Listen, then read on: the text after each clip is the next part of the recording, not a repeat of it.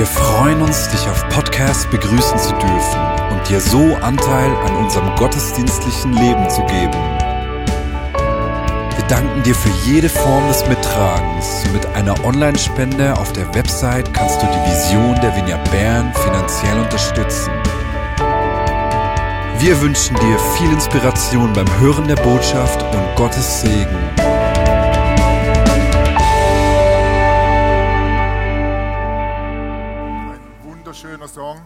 Der gut passt zum Thema von heute. Wir sind ja in einer Predigtserie, die Marius letzten Sonntag eröffnet hat. God at Work. Also Gott ist an der Arbeit und wir wollen sehen, wie er das macht, wie er mit uns dran ist. Und ihr wisst, Gott ist der gleiche am Sonntag und am Montag, aber in unserem Leben gibt es doch gelegentlich so diesen Graben zwischen Sonntag und dem Rest der Woche. Und diesen Graben möchten wir ja überwinden. Wir möchten, dass Gott wirklich in jeder Faser, in jeder Minute des Alltags auch mit uns unterwegs sein kann. Und das ist das Thema von heute, die Höhen und Tiefen unseres Lebens mit Gott im Alltag, im Berufsleben, dort, wo wir drinstehen. Und äh, deshalb haben wir die drei Gäste hier. Sie werden uns aus ihrem Leben erzählen und ich bin sehr gespannt und wir sind alle etwas nervös. Gestern hat der Vineyard Frauentag stattgefunden. Ich weiß nicht, wer von euch das verpasst hat, dass es sowas überhaupt gibt. Äh, einige haben es verpasst. Sorry für euch, aber es wird weitere Tage geben. Christa kam richtig erfüllt und motiviert und begeistert nach Hause. Es ging an diesem Tag um das Thema von Reformerinnen in Bern. Frauen, die zum Teil schon vor 600 Jahren wie Anna Seiler, die Gründerin der Inselspitalstiftung, diese Anna Seiler zum Beispiel, was die bewegt hat. Oder äh, die Sophie von Wurstenberger, die Gründerin des Diakonissenhauses Bern. Äh, was daraus entstanden ist, ganz genial und ganz ermutigend. Diese Frauen hätten zu ihrer Zeit wahrscheinlich nicht das Gefühl äh, gehabt, dass sie sehr viel bewegen, sondern hätten eher gedacht, ja, wir machen einfach, was man so macht und was dran ist. Aber rückblickend sehen wir ganz tolle, ermutigende Auswirkungen. Auch die beiden Frauen hier äh, haben nicht das Gefühl geäußert, sie hätten jetzt alle Antworten und sie hätten jetzt so die, sie seien so die Powerfrauen von heute. Äh, aber was Sie machen in Ihrem Alltag ist für mich ermutigend und wird für euch ermutigend sein. Ich stelle sie euch kurz vor. Regi Huber, verheiratet mit dem Georg da hinten, äh, mit dem Schorsch, genau, ist besser. Schorsch tönt viel besser, genau. Äh, Mutter von drei Kindern und sechs Enkelkinder. Sech, drei Söhne, hä? ja, und sechs Enkelkinder, wunderbar. Dann Janita, zufälligerweise auch Mutter von drei Kindern, noch keine Enkel. Die Kinder sind noch im Schulalter. Davon werden wir dann äh, etwas hören. Regi, übrigens, dich wollte ich einfach eine ganz persönliche, sehr tiefe Frage äh, stellen. Was ist deine Lieblingsferiendestination? Ähm, seit Frühling Holland. Holland? Ja. Aber im Frühling? bei der Ja, Früh, Frühling, Frühsommer. Wir durften das erste Mal in Holland Ferien machen. Und das hat mich total begeistert. Ja. Sehr schön. Anita, eben drei Kinder. Du bist seit einiger Zeit in deinem Alltag stark mit Homeschooling beschäftigt. Davon werden wir vielleicht auch noch kurz etwas hören. Was ist dein Lieblingssport? Ja, jetzt möchtest du hören Squash. Natürlich möchte ich das hören. Aber das ist nicht so. Nicht? Ich habe dann später entdeckt, dass es viel schönere Sportarten gibt als Squash. Squash ist man immer drinnen, so in einem Käfig.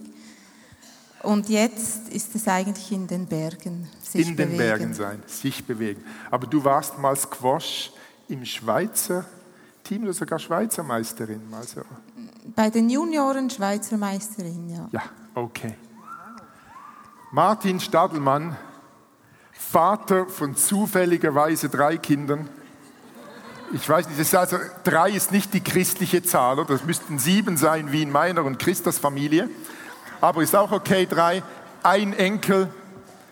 Martin äh, leitet die Lehrerbildungsabteilung des äh, NMS.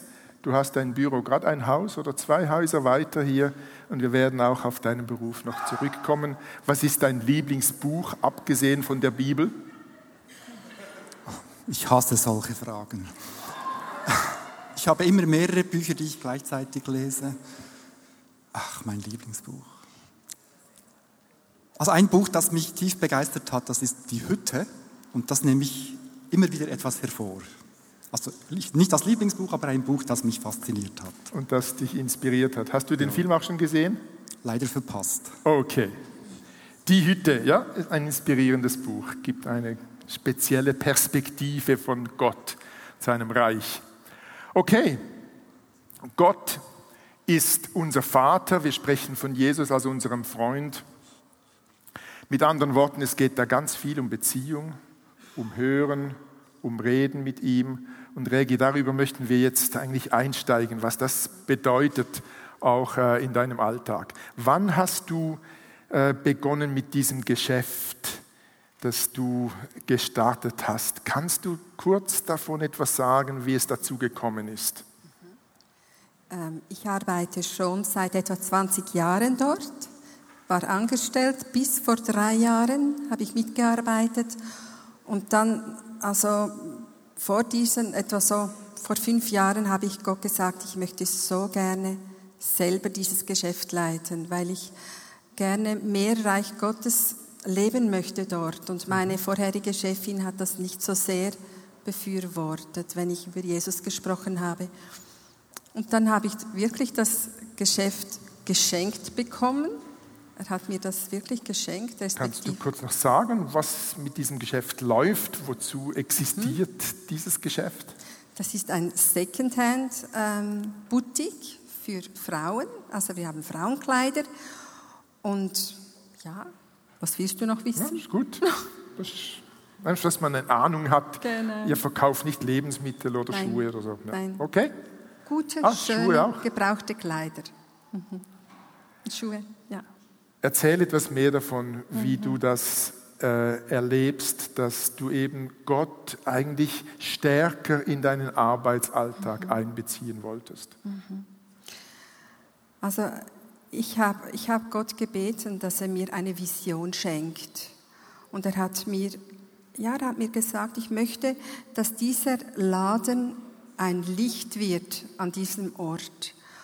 Und, und ich habe ich habe gedacht, okay, Herr, dann musst du die Führung übernehmen. Du bist auch verantwortlich dafür, dass genug Geld hineinkommt, weil es ist ein ziemlich hoher Mietzins, denn ähm, ja, im Moment läuft, laufen dort die, die Läden nicht so gut.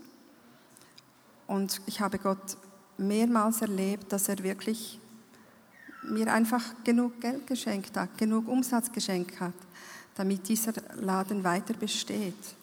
Und ich habe gesagt, wenn du dafür schaust, dass die Zahlen stimmen, dann will ich äh, mein Leben ganz auf dich ausrichten und ich will mich brauchen lassen. Äh, soll ich ein Beispiel erzählen? Ja, macht. Ich habe gerade letzte Woche habe ich etwas Schönes erlebt. Also das zuerst, als ich in, als ich in den Laden kam, ich habe eine Viertelstunde bevor er geöffnet war, habe ich ähm, wollte ich eigentlich noch Geld wechseln gehen, weil ich hatte kein Kleingeld mehr. Und ich habe, ja, ich bin in den Laden gegangen und dann kam plötzlich ein älterer Herr und sagte, ah, ich komme für meine Frau, ich muss meine, die, sie muss die Kleider abholen und das Geld, das, sie, das ihr zusteht. Und ich habe ihm gesagt, tut mir leid, ich muss noch auf die Post, es ist zu früh, Sie müssen noch eine Viertelstunde warten. Hat er gesagt, nein, das will ich nicht, ich habe keinen Bock zu warten, ich soll ihm jetzt das Geld geben und die Kleider. Ich habe gemerkt, wie ich da irgendwie etwas ärgerlich wurde und auch unsicher, weil ich wusste, ich muss noch Geld holen gehen. Habe ich gesagt, es tut mir leid, ich habe keine Zeit. Und er wollte sich nicht aus dem Laden bewegen. Er stand einfach da wie ein Fels und ging nicht.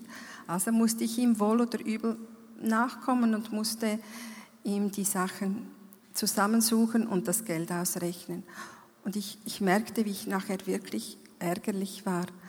Und da hat mir Gott gesagt, okay, schau, jetzt hast du keine Zeit mehr auf die Post zu gehen, aber ich schaue dafür, dass du genug ähm, Kleingeld hast, du musst dich nicht sorgen. Und so habe ich ja, diesem Mann vergeben, habe ihn gesegnet und habe einfach Segen ausgesprochen über diesen Nachmittag. Und zwei Stunden später ähm, kam eine junge Frau in mein Geschäft und ich habe sie schon von, von weitem habe ich gesehen, dass sie sehr belastet war. Sie hatte freie, freie Ober- und Unterarme, also sie hat ein Röckli angehabt, ohne Arme, also ohne Ärmel und war überall geschnitten, also sie hat sich geritzt, von wirklich Oberarm, Unterarm, alles voll geritzt. Und ähm, ich habe so eine, eine Barmherzigkeit bekommen für diese Frau und, und, und der Heilige Geist hat zu mir gesprochen, du wirst ihr dienen. Aber sie ist gekommen und hat, war zu. Also sie hat mich nicht angesehen, hat auch den Gruß nicht abgenommen, als sie in den Laden kam.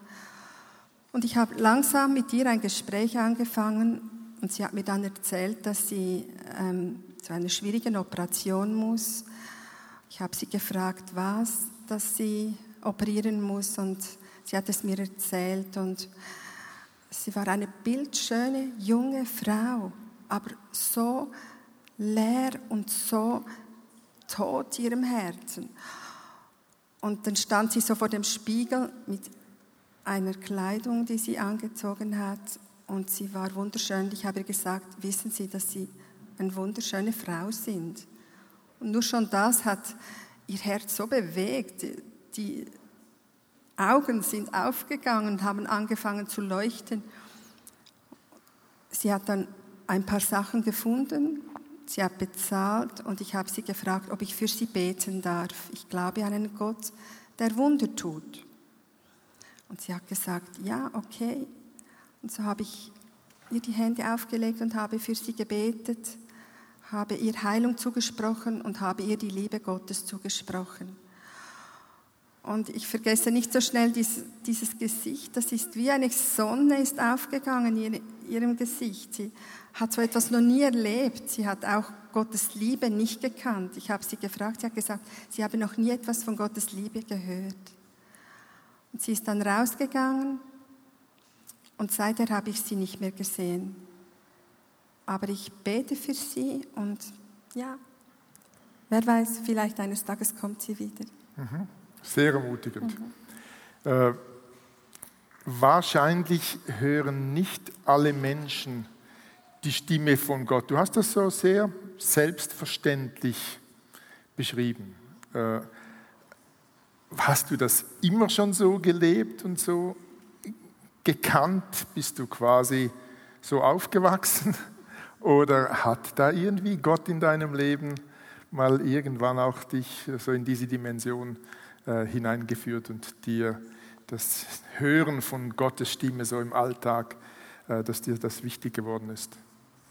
Ich habe es mit der Muttermilch bekommen. Nein. Nein, es ist wirklich, ich, ich habe einfach eine Sehnsucht bekommen nach mehr. Ich, ich habe ich hab mir gedacht, ich, es kann nicht sein, nur dieses Low Christian Leben. Ich will mehr. Und mhm. ich habe auch viel gelesen darüber. Ich habe viel gehört, dass es mehr gibt.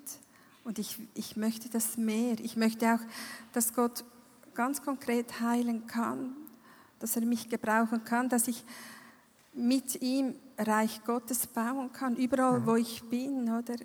Das, egal, genau. wo ich bin. Mhm. Ja, das ist einfach ein großer Wunsch von mir und ich, ich bin da immer noch dran am Lernen. Mhm. Ja, das sind wir wahrscheinlich alle. Ja. John Wimber hat ja mal gesagt, Glaube buchstabiert sich R-I-S-I-K-O.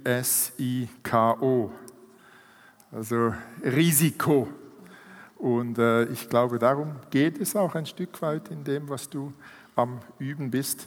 Jetzt Martin, du bist in einer etwas anderen Situation, nicht in deinem eigenen Geschäft. Äh, und äh, du brauchst das Mikrofon, genau. Und äh, ja, kannst du uns erzählen, wie du vielleicht in deinem Alltag Gottes Stimme hörst? Etwas will ich den Leuten nicht vorenthalten, deine Geschichte. Hast du den roten Faden heute auch äh, in der Tasche? Ja, natürlich, der ist mit dabei. Also. genau. Äh, erzähl uns doch kurz, wofür steht dieser rote Faden in deiner Tasche? Okay, der ist immer dabei seit ein paar Jahren. Äh, Sinnbild für das, äh, Gott schreibt eine Geschichte in meinem, mit meinem Leben, auch wenn es Momente gibt, in denen ich das nicht ganz so sehe oder nicht verstehen kann, warum es Schwierigkeiten gibt. Aber wenn ich dann in die Tasche greife, den Schlüssel suche, dann stoße ich auf den roten Faden und merke dann, oh, der Mist, der vor mir liegt, der macht vermutlich einen Sinn. Wann hast du den roten Faden oder diesen Griff in die Hosentasche das letzte Mal gebraucht? Erinnerst du dich? Ja, immer wieder. Also es muss, es muss nicht sein. Du hast ihn einfach dabei und wenn du ihn brauchst, dann erinnert dich Gott daran. Genau. Ja, also ich ja. finde das eine ganz geniale Sache. Ja, ich habe so den Eindruck, äh, ich, habe einige, ich hatte einige Jahre, da ging vieles in meinem beruflichen Leben so relativ problemlos, äh, äh, ohne Schwierigkeiten. Das war auch gut so. Ich habe mich irgendwie äh, einfinden können in diese Aufgabe als, als Verantwortliche für viele Leute. Und in den letzten Jahren häufen sich die Probleme. Und ich, wie, ich bin wie dran, zu suchen, was ist Gottes Sicht für diese Probleme. Diese Probleme gehören ja auch dazu. Und dieser rote Faden hilft mir eben zu sehen, aha, das ist ein Teil seiner Geschichte. Mhm.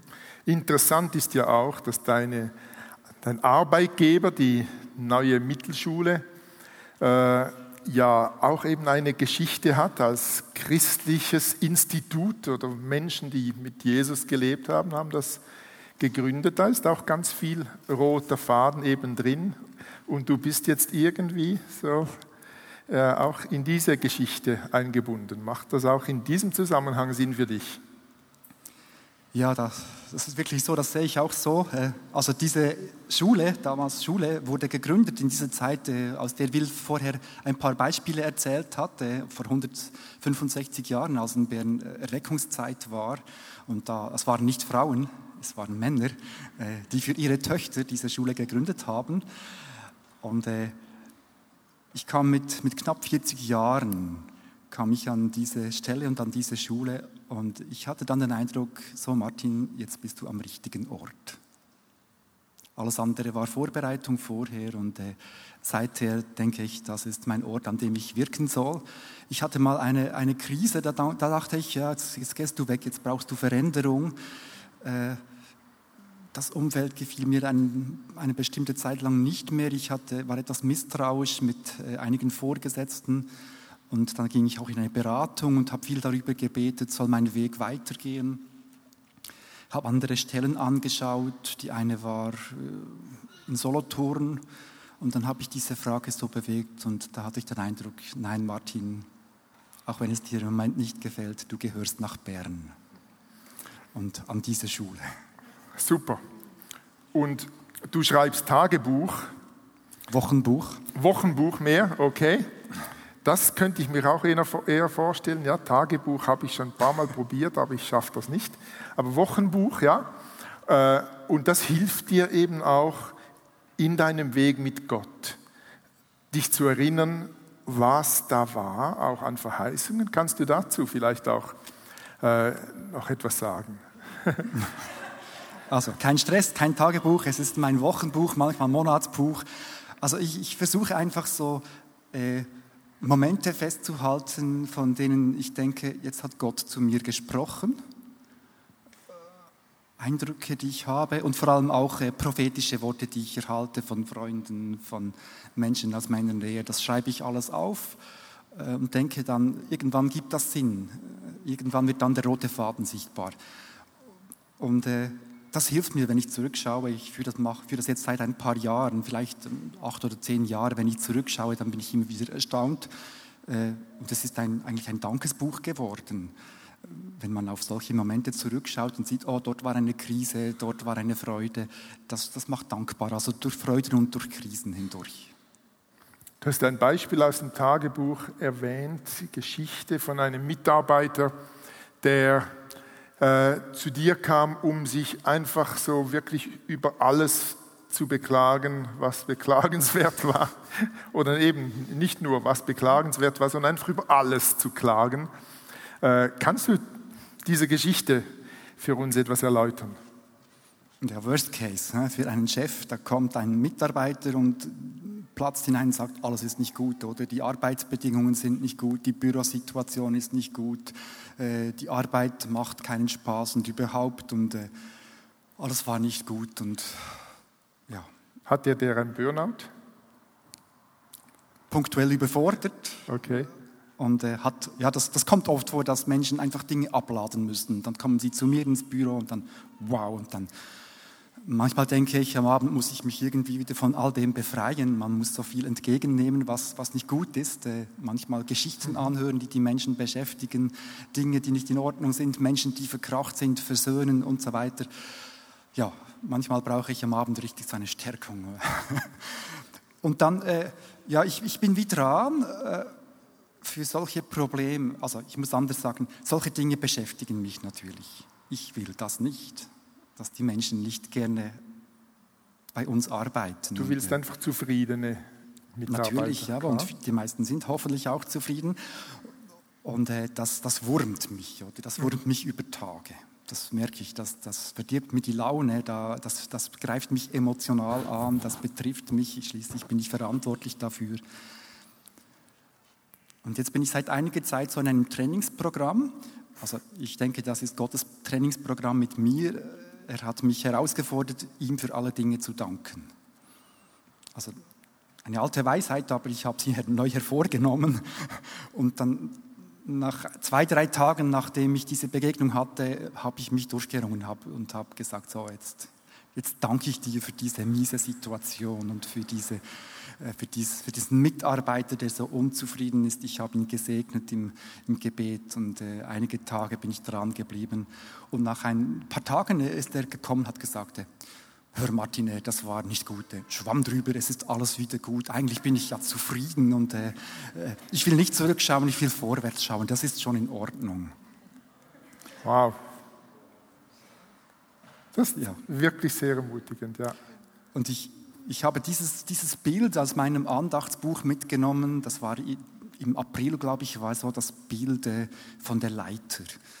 Äh, da war die Rede von Problemen. Man kann sich von Problemen in die Tiefe ziehen lassen, äh, man kann sich mhm. herunterziehen lassen, gedanklich, emotional, richtig in ein Tief hinunterkommen. Oder, und das war die Herausforderung, man kann die Probleme als eine Leiter nach oben sehen um das Leben aus Gottes Perspektive zu entdecken.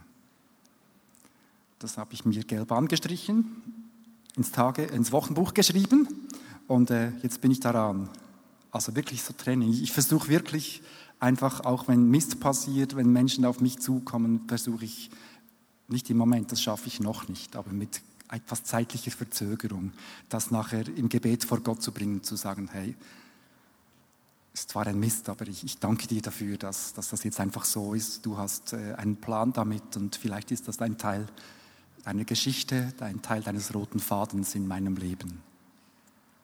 Wow, herzlichen Dank. Also Trainingsprogramm, ich bin nicht Weltmeister. Genau, bist mittendrin im Trainieren. Das kann ich ganz gut nachvollziehen. Anita, du wohl auch. Du lebst mit deiner Familie in Bottingen bist verheiratet mit einem sehr aktiven Mann, Politiker und Universitätsprofessor äh, und noch einige Hobbys und dann drei sehr lebendige Kinder. Vor einigen Jahren habe dir aufgrund von Herausforderungen das ganz persönlich gepackt und habe gesagt, wir machen Homeschooling. Und äh, du hast das auch so als Herausforderung mit Gott zusammen äh, angepackt. Und mich interessiert das schon, wie ging das damals so mit dieser ganzen äh, Entscheidung, so mit diesem Homeschooling? Kannst du kurz sagen, wie du da Gott und sein Reden auch in dieser doch happigen Entscheidung erlebt hast? Äh, das war ein Prozess. Also Lionel hatte Schwierigkeiten in der Schule und das ist ja nicht einfach auf einen Schlag äh, gekommen und wir haben uns schon so mit der zweiten Klasse, als er in der zweiten Klasse war, Gedanken gemacht über Homeschooling, dass das vielleicht eine Lösung wäre für ihn. Und ich mache dann das so, dass ich das einfach immer wieder bewege vor Gott. Aber ich gehöre nicht zu denen, die die Stimme dann so klar hören. Ihr macht jetzt Homeschooling, leider, aber wir machen das dann so, dass wir einfach mal einen Schritt wagen und mhm. dann kommt dann der Frieden oder eben nicht.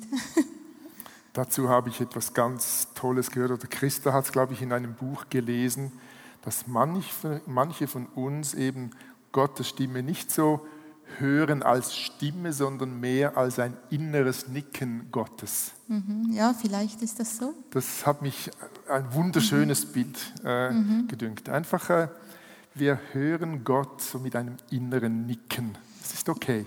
Genau, das, es war Weg. auch so, dass viele Leute auch in unserem Umfeld schon Erfahrung hatten mit Homeschooling und mhm. da haben wir das so bewegt und das hat uns fasziniert. Also es, genau.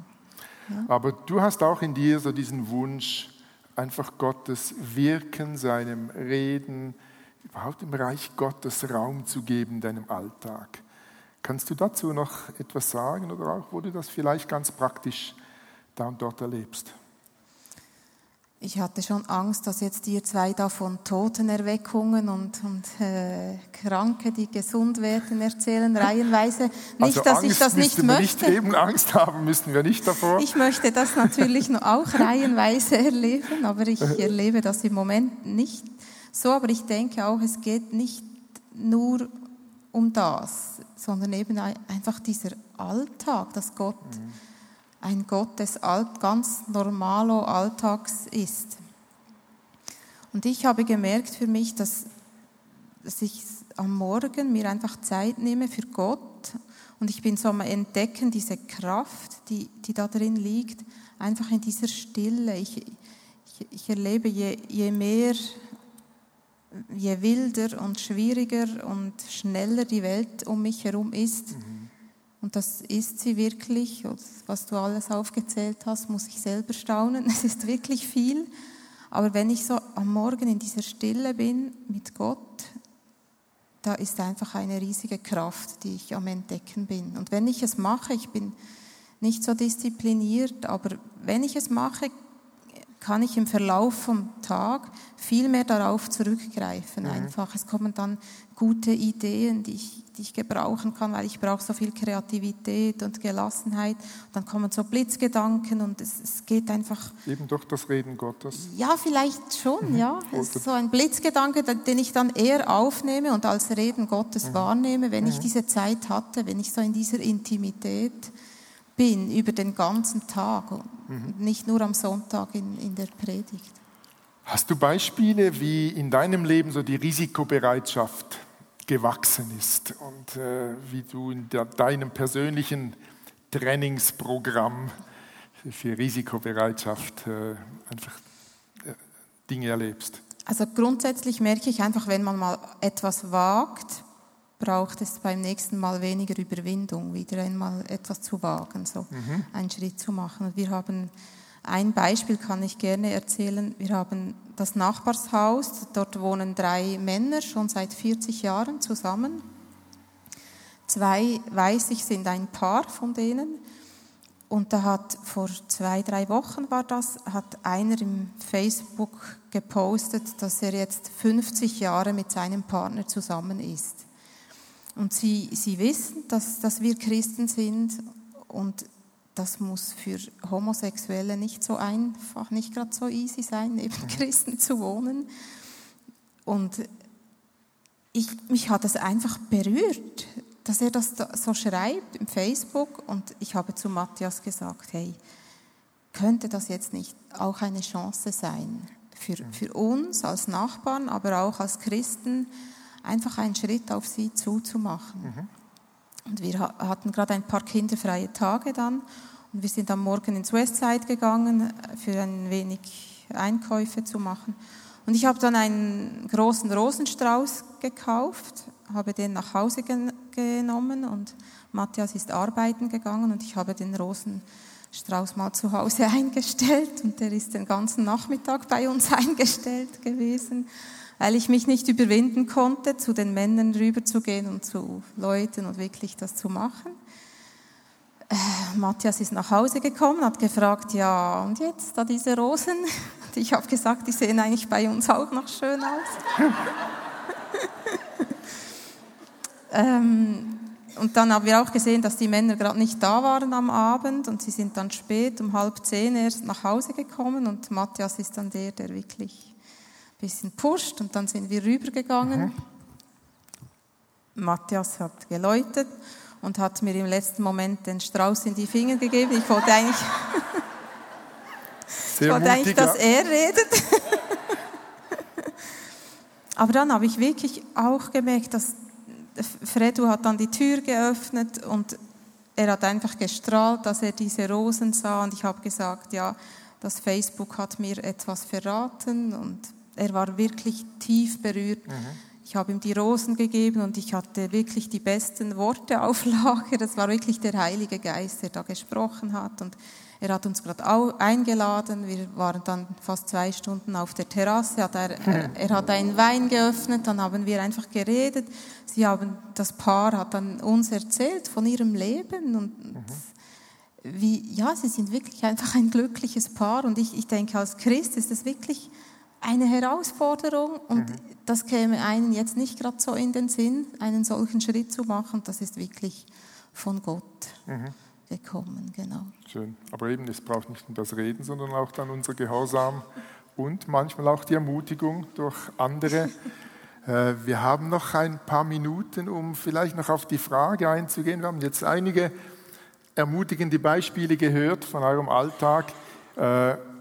Wenn wir Risiken eingehen, gehören Niederlagen auch dazu. Äh, sonst sind wir wahrscheinlich zu wenig Risiken eingegangen. Äh, können wir noch die letzten paar Minuten äh, vielleicht auch erzählen, wie wir gelegentlich auch Niederlagen einstecken und damit umgehen? Habt ihr dazu auch irgendwie Beispiele? Oder gibt es das fast nicht? Ah doch, du hast gesagt, in deinem Tagebuch, geh mal blättern, ob du irgendwie... Soll ich anfangen? Ja, also gern. Äh, das Thema Niederlagen kann man sehr gut vergleichen mit dem Sport. Und ich habe ja eben Spitzensport gemacht. Und da ist so die Devise, wenn man verliert, dann einfach gring aber und next. Und so eine gewisse Härte oder, was ich auch viel hatte, so in einen Selbstmitleid tief zu fallen. Und das kann man sehr gut übertragen, auch aufs Leben. Das geht so schnell, wenn so kleinere Niederlagen oder wirklich auch gröbere Niederlagen oder Herausforderungen einen begegnen, dass man so schnell so in einen Negativstrudel oder diese Leiter, oder das ist jedes Mal eine Entscheidung, in welche Richtung will ich jetzt gehen, will ich ein hartes Herz zulassen, will ich dem Raum geben und diesen, mich dem, diesem Negativstrudel so hingeben. Aber man kann das eben wirklich durchbrechen. Bei uns bei der in der Toilette hängt dazu gerade mein Lieblingsspruch, der heißt, mir reicht's, ich gehe beten. Und das klingt lustig, aber das, ist, das hat so eine Kraft, weil man, man wendet sich sofort von diesem Problem und dem Negativen ab und wendet sich Gott zu und dann hat man einfach eine andere Perspektive, eben diese göttliche. Mir reicht's, ich gehe beten. Ist gut, das kann man sich merken. Danke, Anita. Ich habe auch meinen Spruch. Hinfallen, aufstehen, Krone richten, weitergehen. Mhm. Trage ich mit mir? Ja, äh, manchmal gelingt das auf Anhieb, manchmal nicht. Aber äh, etwas wollte ich noch sagen, unbedingt, äh, das muss in dieser Zeit Platz haben. Ich schätze es unglaublich, von all jenen Menschen ermutigt zu werden, die Anteil nehmen an dem, was ich in meinem Alltag tue. Und viele von Ihnen sitzen jetzt in diesen Reihen. Und viele, viele Freunde, viele Leute aus der Gemeinde, die nehmen so persönlich Anteil an dem, was, was mich betrifft schenken wir Worte, schenken wir Eindrücke, ermutigen mich. Und äh, das ist ein Teil des Krone-Richtens auf dieser Karte. Und äh, ich möchte allen, die das hier und da machen, die, das, die wissen das, ganz herzlich Danke sagen. Und ich möchte, dass ich das euch zurückgeben kann, dass wir das untereinander teilen können, einander ermutigen können mit, mit ganz einfachen Worten, vielleicht ganz allgemein, manchmal ganz gezielt prophetische Eindrücke in unserer Situation. Das ist so etwas Ermutigendes. Und das hilft uns, die Krone wieder zu richten. Vielleicht nicht unter der Woche, aber am Sonntag. Da müssen wir einfach manchmal noch einige Tage Geduld haben und mit krummer Krone rumlaufen. Okay, Regi, hast du auch noch ein Beispiel? Ja, vieles wurde schon gesagt, auch von dir, Anita. Aber mir geht es auch so, wenn ich Niederlagen erlebt habe, dann habe ich meistens Mühe. Es kommt auch immer darauf an, ob ich es selber etwas verbockt habe oder ob von außen her irgendwelche Steine mir in den Weg gelegt werden. Was ist schwieriger? Ähm, wenn ich selber verbockt habe. Okay. Das ist schwieriger. Ich kann mir schlecht vergeben, mhm. weil ich finde einfach, ach, das solltest du jetzt einfach gewusst haben und das hättest du besser machen können und so. Aber dann, äh, ich habe auch gelernt in der Zwischenzeit, oder ich bin am Lernen. Manchmal geht es ganz gut und manchmal schlechter. Dann komme ich auch in eine Spirale hinein und merke, jetzt muss ich das wie unterbrechen und sagen, ähm, okay, was habe was hab ich selber verbockt, was ist mein Teil, den ich lernen kann daraus, vielleicht auch wieder gut machen, wenn es sein muss, oder ähm, wenn es nichts gibt, dass ich einfach zu Gott komme und sage, Herr, bitte, nimm es du. Und ich will es bei dir lassen und ich gehe weiter und stehe wieder auf. Und das bin ich schon am Üben und ähm, das ist ein Übungsfeld, glaube ich. Weil ich habe es bei mir gemerkt, je länger ich in dieser Spirale bleibe, die auch du angetönt hast, Anita, umso schwieriger ist es wieder raufzukommen. Die Entmutigung wird noch stärker. Und das ist genau das Futter von, von, von unserem, vom Feind, von Satan. Er will uns niedrig behalten. behalten. Und das merke ich. Und darum versuche ich, so schnell wie möglich wieder raufzukommen und sagen, Herr, führ mich weiter. Halt du deine Hand darüber und ja, Krone richten und weitergehen. Herzlichen Dank. Unsere Zeit ist leider schon um. Wir könnten noch lange weitermachen. Ich hatte so als Abschlussfrage noch äh, eigentlich die Frage, woher bezieht ihr eure Inspiration? Wer sind eure Vorbilder oder äh, welche Gruppe von Menschen? Du hast schon etwas erwähnt. Wir als Gemeinde sind füreinander, auch durch diesen Talk, durch euch, äh, sind wir eben auch Inspiration, sind wir Ermutigung, einfach dran zu bleiben und dieses Reich Gottes im Alltag zu suchen. Aber wenn ihr persönliche Fragen habt, ihr kennt jetzt die drei, dürft ihr auch äh, nach dem Gottesdienst, vielleicht habt ihr noch Zeit beim Kaffee draußen, äh, auch noch Antworten zu geben. Wenn jemand so ganz persönlich auch Fragen habt, dann nutzt das doch. Und sonst einen ganz herzlichen Applaus für unsere drei Talkgäste. Herzlichen, herzlichen Dank.